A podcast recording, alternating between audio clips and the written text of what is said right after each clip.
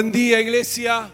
Obviamente que a esta altura del año uno se para y procura mirar para atrás.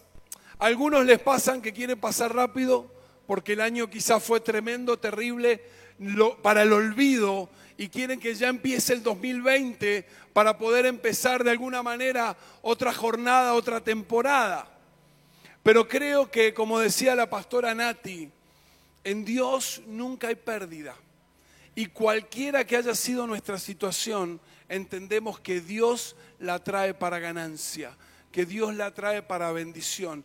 Así que quiero que juntos podamos pararnos eh, a dos días ya de terminar este año y poder mirar hacia atrás y poder agradecer Em, no, cada uno hará su, su reconto, cada uno hará su análisis.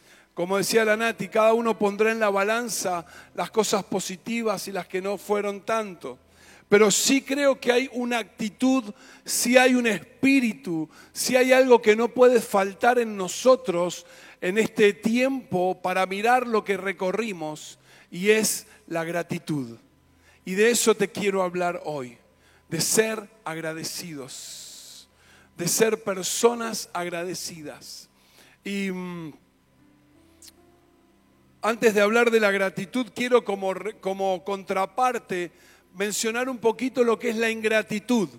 ¿no? Una vez ah, puede entender no solo por la definición de lo que está buscando, sino también por lo la contraparte o lo opuesto. Y quiero traerte a, pensar en la ingratitud para después sí meternos de lleno en este espíritu de gratitud que queremos hoy tener y como iglesia caminar. Dice que la ingratitud es una forma de olvido y desprecio. ¡Wow! Un egocentrismo tan exagerado que nos hace olvidar a aquellos que nos beneficiaron, que estuvieron con nosotros y que nos ayudaron. La ingratitud no reconoce el mérito ajeno ni los favores que recibe. Muy lejos de ello los ignora. La ingratitud es una forma de egoísmo. Fuerte la definición. Cuando la miraba y pensaba en esto de la gratitud, ¿qué es ser ingrato? Y es esto.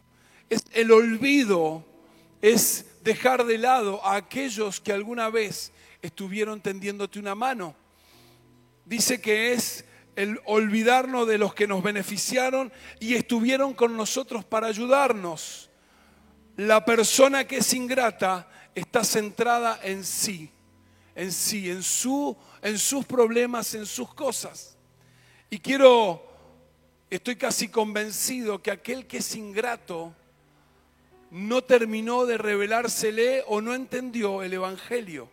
Quizás sea salvo, quizás conoció a Cristo, pero no se le termina de revelar la plenitud de lo que significa el Evangelio. Porque dijo Jesús, no vine a ser servido, vine a servir. En esa expresión que Él hace es saber que estuvo siempre a disposición del otro, que estuvo siempre en pos de lo que el otro necesitaba, sus discípulos, la multitud, la gente que lo buscaba. Él nunca estuvo para sí, sino que estuvo para el otro, ni hablar de la cruz. Pero cuando vemos el Evangelio, vemos un Jesús dándose, volcándose. Por eso digo, si sos ingrato, ojo. Si hay atisbos de ingratitud en tu vida, hoy es el momento de reflexionar si estás centrado o centrada en vos y en lo que a vos te pasa y en lo que solamente a vos te pasa. Ojo, porque si esto se profundiza, la ingratitud puede convertirse en orgullo. Y dice que Dios mira de lejos a los orgullosos. O sea que estás en una línea delgada. La ingratitud no es parte del lenguaje ni de la manera en que Dios quiere que vivamos. Así que primera cosa a tener en cuenta, estoy reconociendo al que está al lado mío, estoy siendo eh, agradecido o agradecida con el que está sirviéndome, acompañándome en casa, en el trabajo, en la célula, en el colegio, en la facultad. ¿Cuál es mi actitud cuando alguien hace algo por mí? Primera cosa para ver. Pero en razón a esto, entonces, ojo con la ingratitud, pero vamos a ver qué es la gratitud y qué la Biblia dice acerca de esto y cuál es el camino que quiere Dios que caminemos, que recorramos acerca de esta actitud. Gratitud es el sentimiento que experimenta una persona al estimar un favor o beneficio que alguien le ha concedido. Al sentir gratitud, la persona desea corresponder el mencionado favor de alguna manera. La gratitud es el reconocer que alguien hizo algo por vos. Es expresar el sentimiento, es ponerlo en palabras, es ponerlo en gestos. La gratitud es una expresión que se manifiesta en sentimientos, que se manifiesta en una conducta y en una manera concreta. Si alguien viene y me trae un vaso de agua, gracias por ese vaso de agua. Si mi esposa se esmera y cocina todos los días para mí, a la vista está, gracias por cocinar y atenderme también.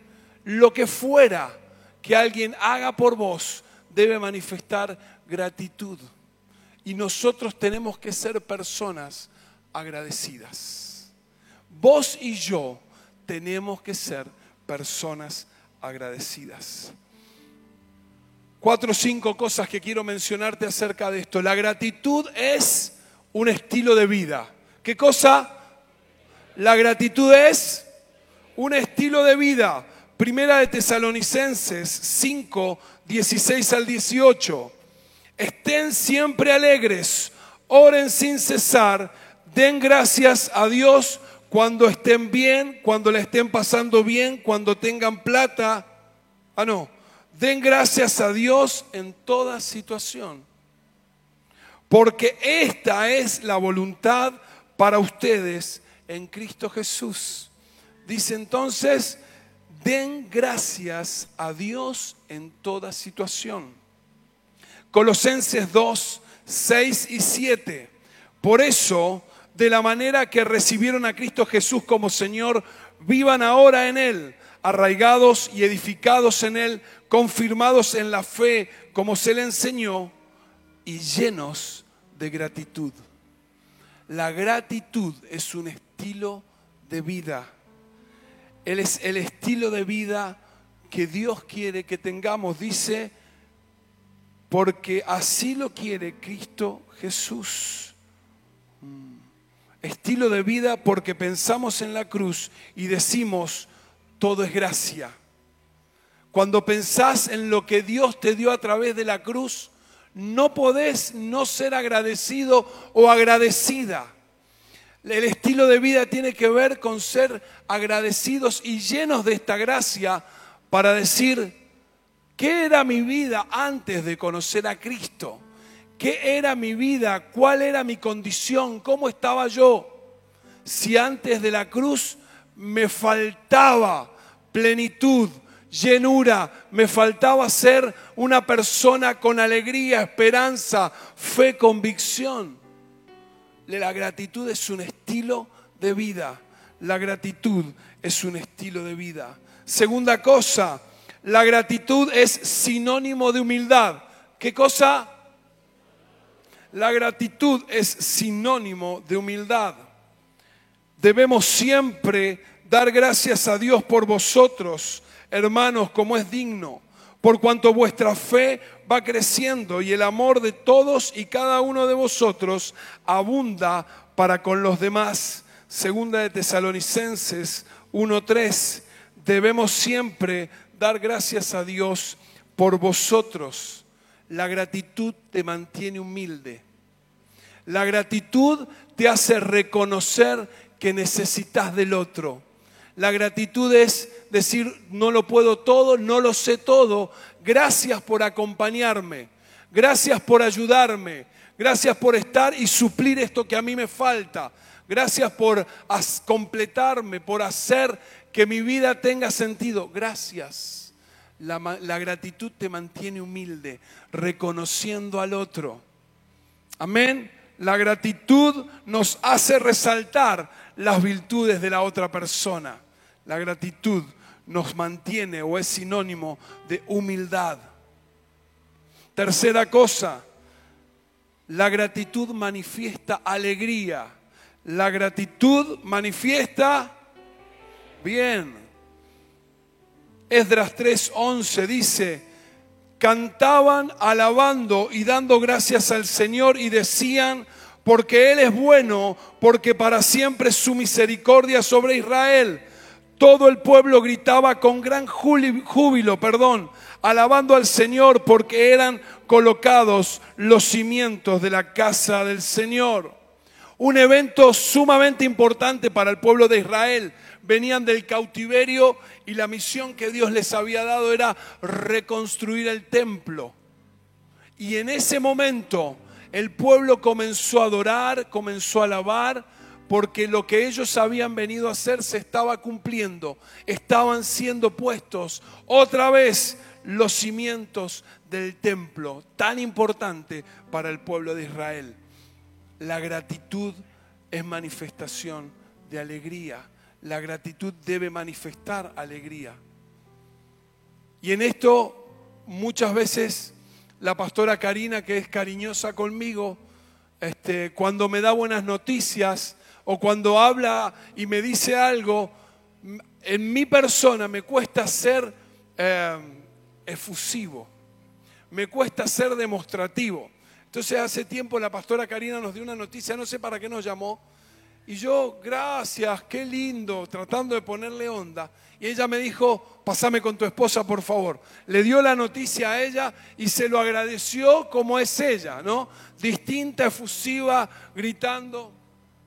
Pero tiene que haber en la, en la gratitud una, una alegría, un saber que estás agradeciendo por algo que no tenías y ahora tenés. Por algo que Dios hizo y ahora lo tenés en vos. La gratitud manifiesta alegría. La gratitud debe ser una manifestación de alegría. La gratitud es adoración. Encontramos en los salmos un montón. Solamente voy a mencionar esto. Dos. Salmo 34, 1. Bendeciré al Señor en todo tiempo. Su alabanza estará siempre en mi boca. Salmo 75, 1. Gracias te damos, oh Dios, te damos gracias porque cercano está tu nombre, se cuentan de tus maravillas. La gratitud tiene que ver con la adoración. Ser agradecido es adorar y reconocer a Dios por lo que Él es y por lo que Él hace. Si sos una persona agradecida, sos una persona de adoración. Si sos una persona que entiende cuál es el significado y el peso de la vida, sos una persona de adoración. Si sabes que Dios está de manera constante en tu vida, en la vida, sos una persona de adoración. La gratitud es símbolo o signo, perdón, sinónimo de adoración. La gratitud trae paz. La gratitud trae paz. Filipenses 4, 6 al 7.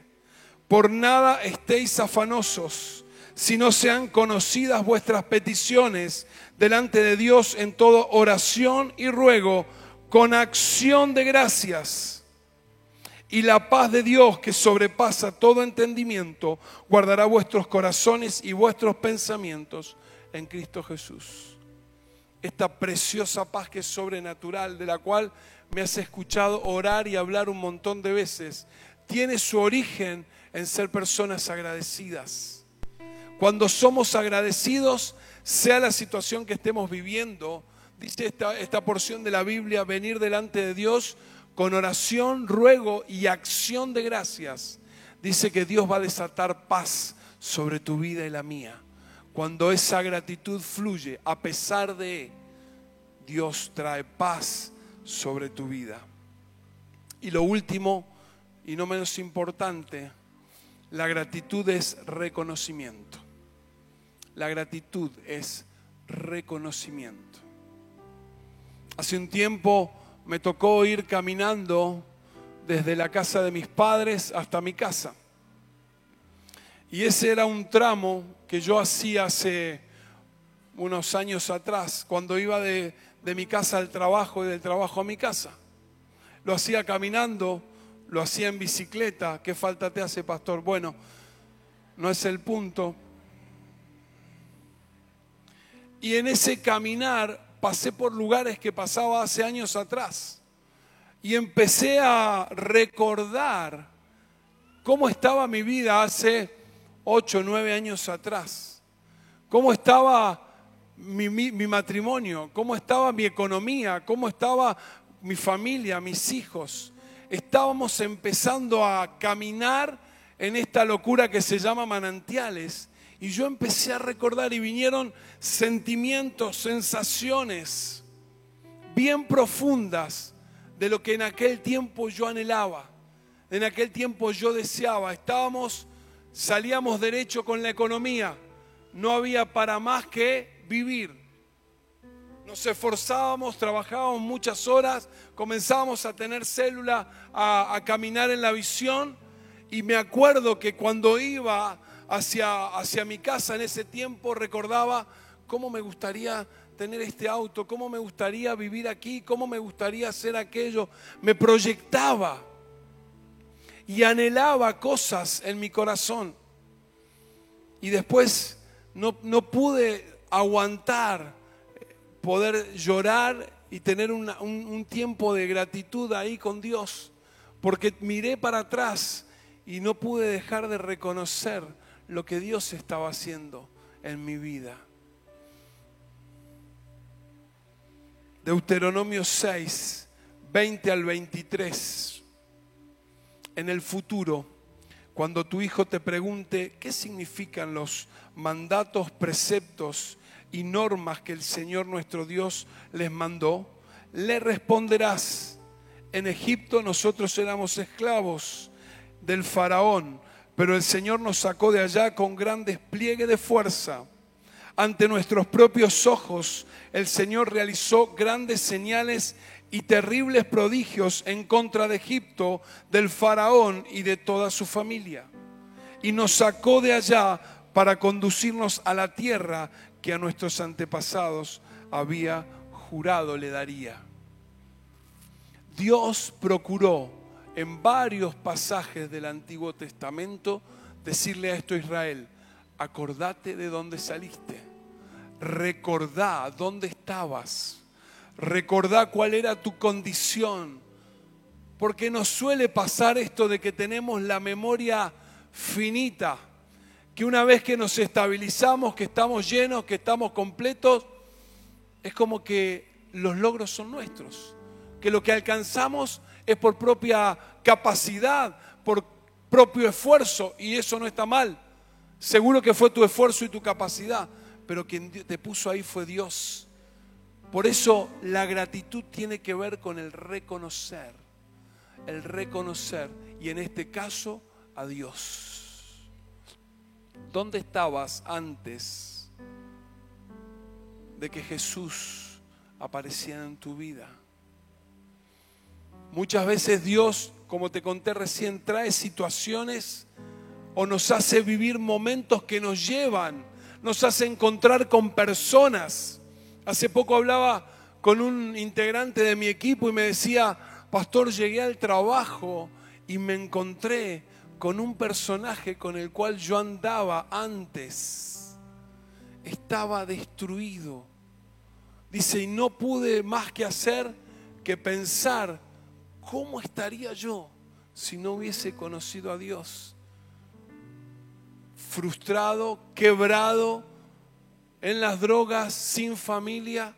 Dice, fue un flash, pero en ese momento me ayudó a reconocer y agradecer lo que Dios hizo en mi vida.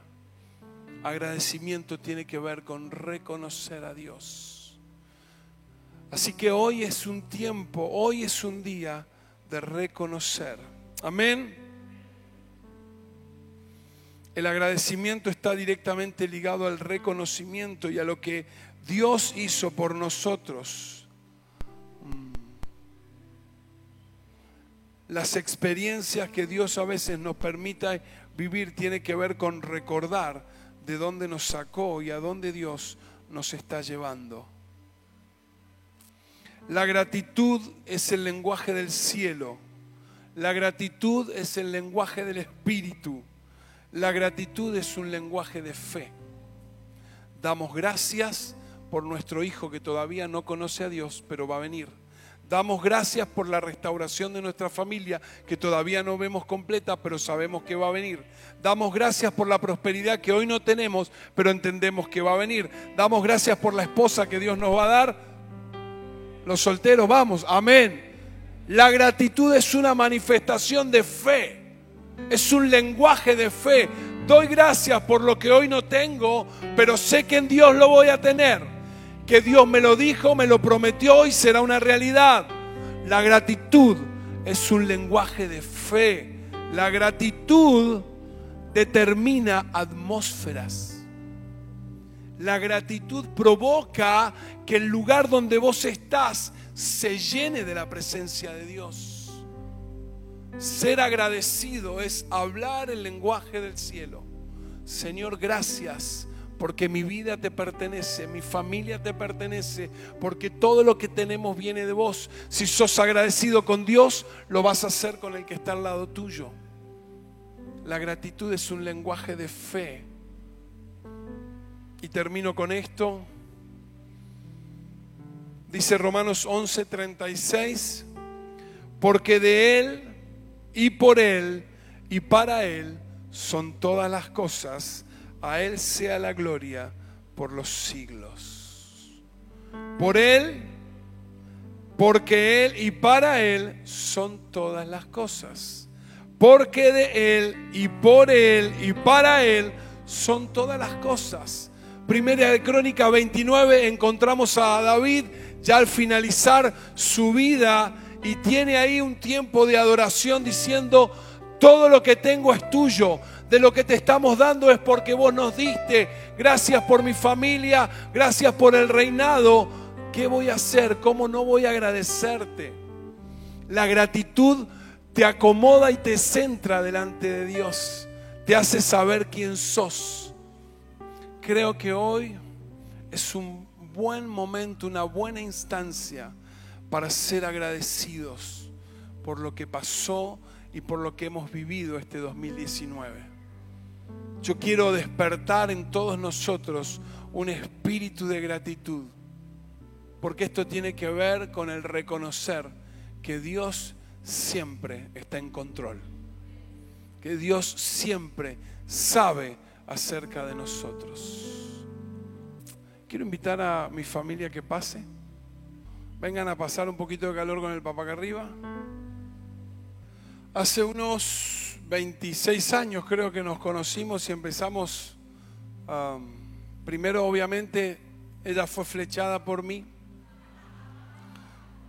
se enamoró, nos enamoramos, teníamos 17 años, pero aparte de gustarnos y de querer formar una familia, siempre hubo en nosotros un llamado fuerte a, lo que Dios quería hacer en nuestra vida.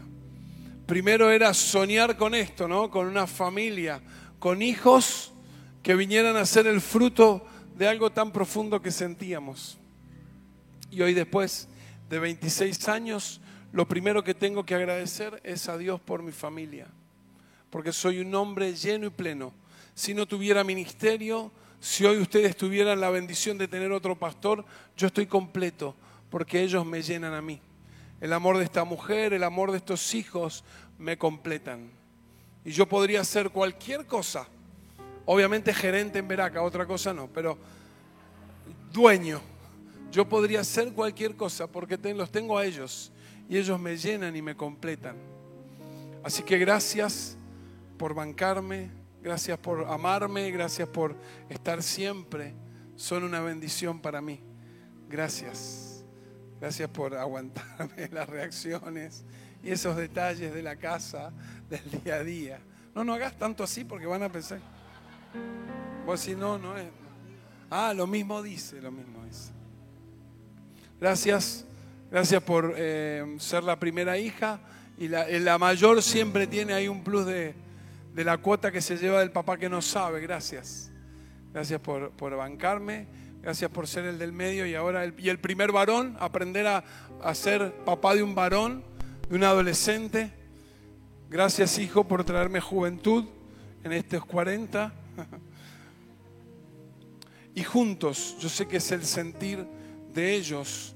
Yo quiero darle gracias a ustedes, iglesia, por permitirnos ser sus pastores. No somos...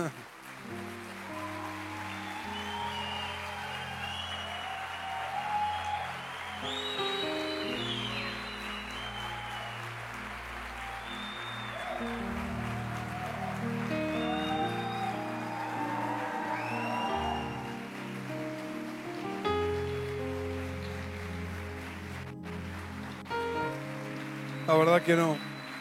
Gracias.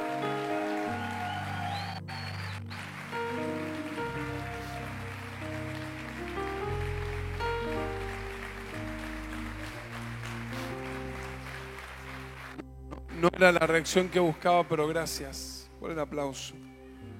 Eh, a nosotros nos honra poder estar y acompañarlos en este tiempo. Tenemos un montón de defectos, cosas que cambiar, que modificar, pero créanme que nos esforzamos todos los días para ser mejores, mejores para Dios, pero también para poder ser lo más genuino posible para ustedes. Sé que directa o indirectamente llegamos a la vida de ustedes. No tenemos la bendición de poder compartir con todos y nos gustaría y a veces nos esforzamos para hacerlo. Pero gracias, iglesia. Gracias por amarnos, por honrarnos, eh, por orar por nosotros, por sostenernos. La verdad que no es fácil. Amamos esto que hacemos, lo disfrutamos, nos gusta, pero también tiene un peso y una responsabilidad. Quiero darles muchas gracias. Los amamos profundamente y todo el tiempo que Dios nos permita estar acá lo haremos a fondo no nos vamos a guardar nada. Crean y tengan la convicción de que siempre procuramos orar por ustedes. Si hay una preocupación en la vida de mi esposa, es la iglesia.